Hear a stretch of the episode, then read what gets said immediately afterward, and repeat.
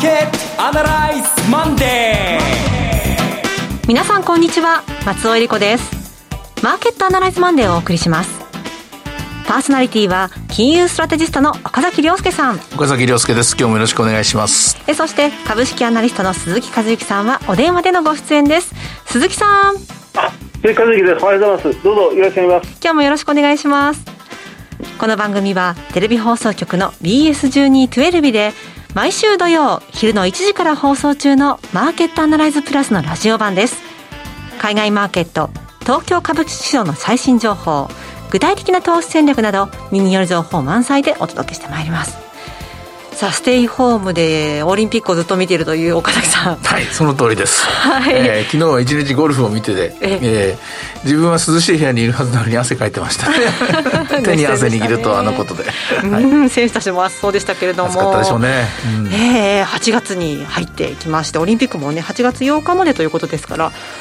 そうなんです、半分は終わったんですね。はい、うん、今日は野球があって、はい、明日はサッカーがあって、はい、えー、で週末には雇用統計があってみたいな。そういうことですね。そういう感じでですね、マーケット見ています。その雇用統計のあたりを今日は伺っていきたいと思います。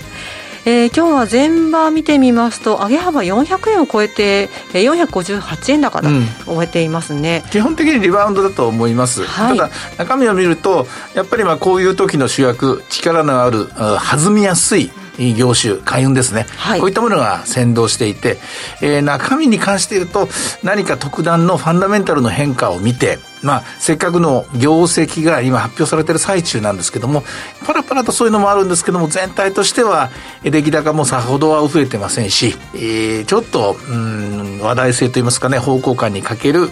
一週間が始まったかなと思います。えー、今週は決算の発表もありますので、後ほど鈴木さんにもお話伺っていきたいと思います。それでは番組を進めていきましょう。この番組は株三六五の豊かトラスティ証券の提供でお送りします。今週のストラテジー。このコーナーでは今週の展望についてお話しいただきます。まず先ほど松尾さんから質問のあったの雇用統計の話からしておきたいと思うんですが、金曜日、はい、アメリカで、えー、今回はまた90万人ぐらい雇用者数が増えて、失業率は5.7%ぐらいに、賃金は3.9ぐらいというような数字が今のところコンセンサスなようなんですが、あのー、注目点は、はい、うん今回のデータ7月なんですよ。ええあと3回しかないっていう、ここなんですよ。あと3回。うん。あと3回。7月、8月、9月。この3回で決着つけなきゃいけないって言いますか、判断をしなきゃいけない。という、えー、この時間の話をしたいと思うんですが、なぜ、はい、えー、9月までに、9月データまでにかというと、一応みんなは、えー、コンセンサスとして9月までは失業保険のえー、普通26週間、半年で失業保険切れるんですけども、今回はコロナのせいで失業者になったわけですから、えー、それ以上、9月まではずっと延長してもいいですよというお約束を出しました。それが終わるのが9月ですと。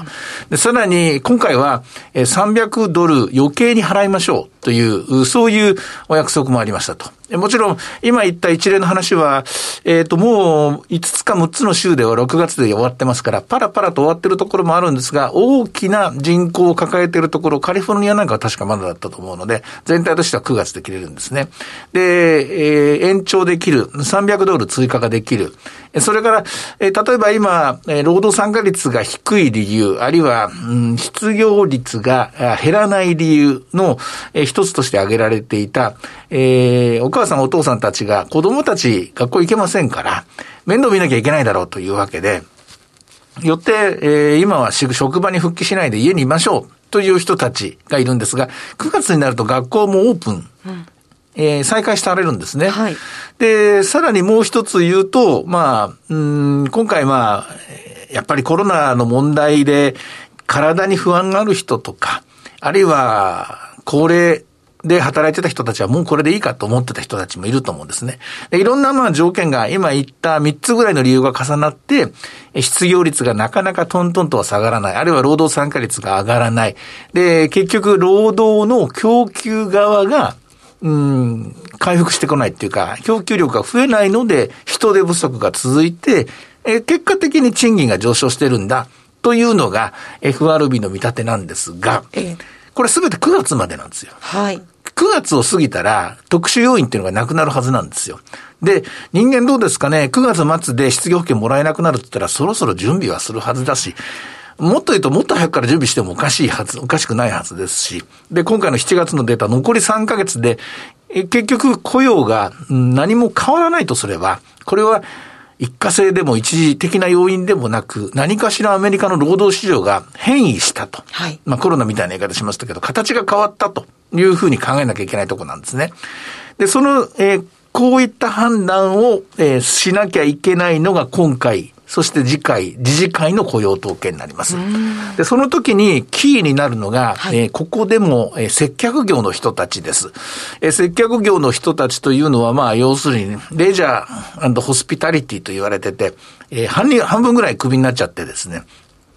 なかなか戻らない。なかなか戻らない、んだけども、雇用する側のホテルとかカジノとかレストランは戻ってきてくださいって言って求人率、えー、求人いっぱい出してますし、で、戻ってきてほしいっていうので、賃金も上がってるんですよ。えー、1割ぐらい上昇してるんですけどね。だけど戻ってこないんですよ。だからこの人たちが重い腰を上げるかどうか。まあ重い腰を上げない理由の一つがもともと、えー、平均賃金がすごく低かったんですよ。だから300ドルもらえても、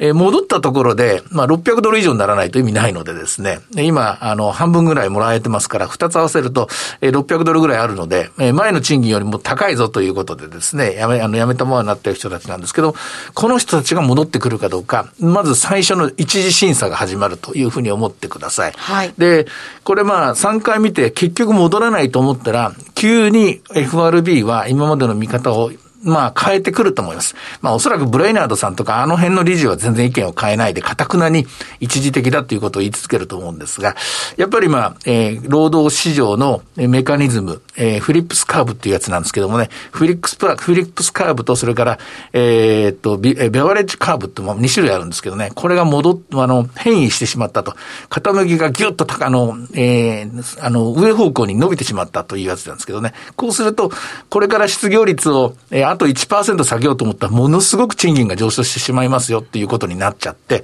これは金融政策の変更に追い込まれることになるんです。まあ、ちょっと専門的な話になっちゃうんですが、それはまた実際の数字を出てからとして、いずれにしてもこの3回が非常に神経質な展開になると思います。ただ、そうは言うものの、はい。かといって金利を上げたところで構造が変わるわけでもないんですよね。で、金利はもう下げられませんし、結局ほっとくしかないという、そういう見方もあります。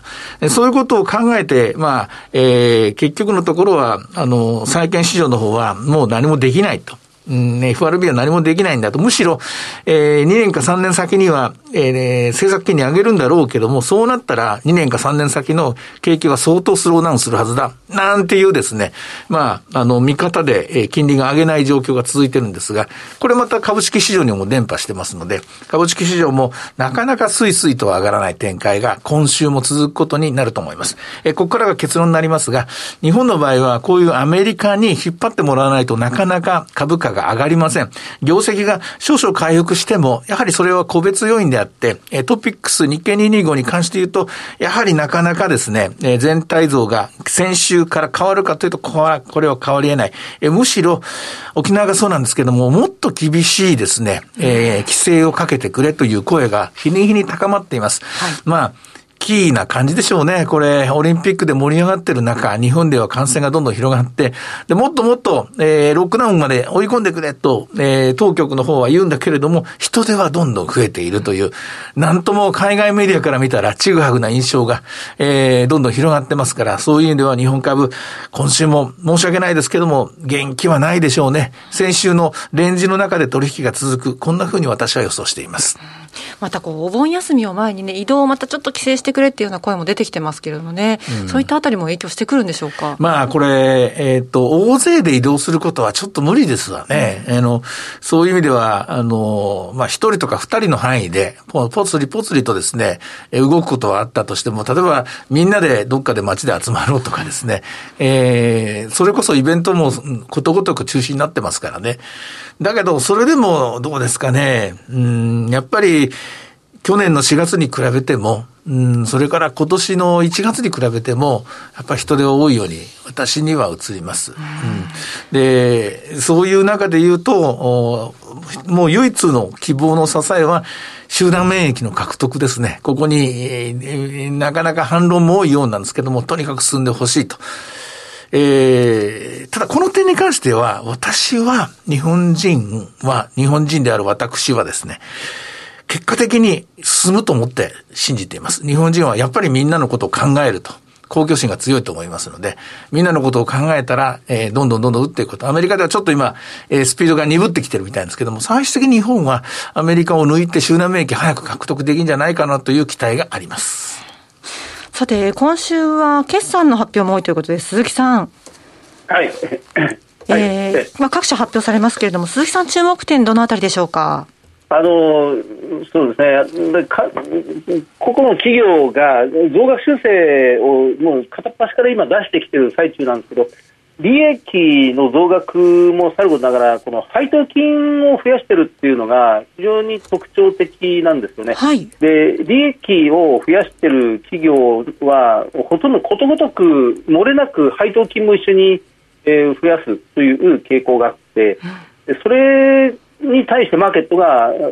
とてもよく反応している、で合わせてこの自社株買いも発表したりする企業があるんですが、今や自社株買いに対するマーケットの感濃度というのは、発表に対する株価の動きとは、それほどかつてほど大きくはないように感じるんですね。えやっぱり配当金を増やすという方向が、うん、今、てきめんに影響出ているようで、まあ、あの一番代表的な例は商船三井ですね。先週、年間配当550円という驚くべき金額まで配当を積みましてでそれに対して株価がその先週金曜日もそれから今日も大幅高をつけているというのが特徴的ですね。まあ、これ一つ、配当が、あの、反応できないっていうのは、日銀が1年間にだいたい4兆円ぐらい買ってたんですよ。だから、配当、あ、配当じゃないな、自社株買いで言うと、えー、自社株買いが年間4兆円クラスにならないと、これ需給が均衡しないんですね。去年までは日銀が買ってましたから、配当が出れば、すかさずですね、もう即座に全体の底上げになったんですけども、今年2021年度の2020年度までの8年間と大きく異なるのがこの点だと思います。あの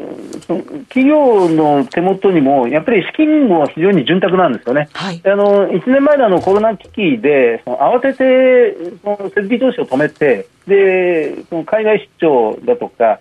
まあ、余計な残業代も全部カットしてで社内に現金をとどめようという努力をずっと続けてで借入金も起こして社債も調達してと安発行もしてとで企業も個人もそうですけど企業も、まあ、現金がじゃぶじゃぶにあるっていうのが現状なんですよね。で少しずつ、まあ、まだ先行き不透明なんですが先行きに対してちょっとずつ経済再開の明るさが出てきたという状況で現金をいつまでも溜め込んでいると、その今度は逆にこのアクティビストに付け入る余地を与えてしまいかねないという動きも、一方では、全部が全部ではありませんけどね、かなりあるように感じますよね。であの借り入れたお金はまあ返すという方向に向かうんですが、まだそこまで楽観的になってないので、えーまあ、借入金を借金を返済するというところまで言ってませんけど、出せるところは、その利益に基づいた配当金で還元するという方向をずいぶん強めているように思いますね。で、マーケットもそれを歓迎して、えーまあ、そのキャピタルゲイン、その値上がり益を取っていくというのは、これ、まあ、いい時もあれば悪い時もありますけど、やっぱりインカムゲインを取っていくっていうのは、これは、あの、好不調の波ってあまりありませんからね。配当利回りベースで狙える銘柄ってずいぶん今出てきてるように感じます。うん、そうですか。さて、では、今日の株三六五の動きを見ていきましょう。はい、株三六五、今日はスタート637円で、現在8 603円まで、じわじわっと上がってきてますね。安値は、あ493円という安値も前半前半にあったんですけどもね、えー、先週2万8000円のタッチのところがあったんですけれども、まあ、それに向けてどこまで戻れるかなというのが、えー、今日のポイントかなと思います。はい。それから、為替の方を見てみますと、ドル円は109円65銭から66銭というところでした。今週の為替の見通しいかがでしょう？はい。あの、FRB がテーパリングに進む、あるいは来年、再来年に金利を上げていくというストーリーであれば、これはドルには強い話なんですけども、えー、その方向にはどうも行っていないというのがコンセンサスになっている。その一方で、えー、インフレ率の方はアメリカ相当長期にわたって、私はまあ3%以上の CPI が、えー、続くだろうなと見てるんですけども、えー、こうなると理論的には、えー、ゆっくりゆっくり時間かかるんですけども、日本は大体まあインフレ率0%ですから、インフレ率格差で年間3%ぐらいの円高が進むという理屈なんです。3%っていうのはまあ3円ぐらいですから、さほど大きくはないんですけれども、えついこの間まで115円だ、118円だっていう説もありましたけども、これだけインフレ率格差が開いたまま、1年、2年と経過する、その可能性が出てきたということは、なかなかドルは伸び悩む展開が続くかなというふうに思います。なるほど。え、さて、いろいろ展望していただきました。今週末土曜日には午後1時から放送します。マーケットアナライズプラスもぜひご覧ください。また、Facebook でも随時分析レポートします。以上、今週のストラテジーでした。ではここでお知らせです。株365の豊かトラスティー証券より鈴木和之さんがご出演される動画コンテンツの情報です。豊かトラスティー証券では投資家の皆様の一助にと動画コンテンツの充実を図っています。岡崎良介さんやゲストを招いた動画など、充実のラインナップをタイムリーにお届けしています。現在は鈴木和之さんが2021年注目テーマと鈴数注目株についてお話しされています。さて鈴木さん、8月夏本番ですけれども、今月はいかがでしょうか？あの、ええ、あの、サマーラリーっていうのはアメリカでよく聞く言葉ですが、日本でもそういうのを本当に期待したいところですね。あの、日経平均というよりも、日本の場合は特にあの個別銘柄重視の動きが起こりやすいので、エネルギー基本計画もできた出てきたばかりのところですから、環境関連中心に狙い目絞って銘柄を探していきたいですね。はい。鈴木さんの動画コンテンツをご覧になられたい方は、豊かトラスティ証券のウェブサイトから、投資情報の豊かマーケットを開いていただき、ひろこのスペシャリストに聞くの鈴木さんのコンテンツをクリックしてください。またこちらは YouTube からも検索ご覧いただけます。アーカイブも充実していますので、岡崎さんのコンテンツなどもご覧になっていただきまして、アンケートにもぜひお答えいただければと思います。さあ、今すぐ、豊かトラスティ証券の YouTube チャンネル、豊か TV を検索。以上、株365の豊かトラスティ証券から動画コンテンツの情報でした。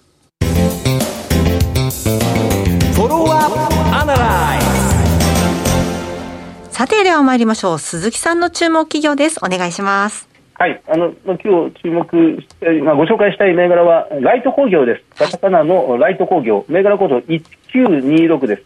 あの以前もこちらで一応ご紹介した銘柄ですが、ええっと、今日午前中の値段は1960円ぐらいです。えー、11円高、小さなプラスというところですね。えっと、これは、まあ、斜面、のり面と言いますが、そのまあ、市場都市開発して、崖を切り崩して宅地造成するときに、斜面がむき出しになってしまうと、まあ、崩れてしまいかねないので、そこにコンクリート、モルタルを吹き付けて、うん、補強するという工事を得意としている、全国展開している会社ですね。はい、えっと、これは時価総額で1100億円ぐらい。で総資産も1100億、売上も1100億円ぐらいの見通しということになります。えっと、これは前期も、それから今期の見通しも来期も、指揮法ベースですが、いずれも史上最高利益を更新するという、非常に業績の安定した硬い企業ですね。はい、えー、PBR で今で1.3倍ぐらい、配当利回りで2.6%ぐらい、えー、ROE で12%、外国人持ち株比率が23%ぐらいということになります。もともとは秋田とか青森で、まあ、企業が発祥して、まあ、そこから展開していたんですが、どんどん全国規模に広がっていくと、えーまあ、戦前の、まあ、国土開発計画の中でその事業を拡大していったというところ、戦前戦後ですね。えー、それであのー、今、東京オリンピック開催されてますが、その50年以上前の第1回目の東京オリンピックの直前に、昭和38年に東京都が、今の東京メトロが、地下鉄銀座線を初めて第1号作ったんですが、その時にこのライト工業があ銀座線の施工も手掛けたというぐらいに非常に歴史のある、そうですか、えー、まあ、トンネルを補強するという部分でも力のある会社ですね。あの今やそののり面加工、のり面を補強するという工事に加えまして、岩盤、岩の面、岩盤の緑化であったり、え、その岩盤の崩落対策ということも行っていたり、まあ、地盤改良、地盤強化というものもこの会社は得意としているという会社です。あの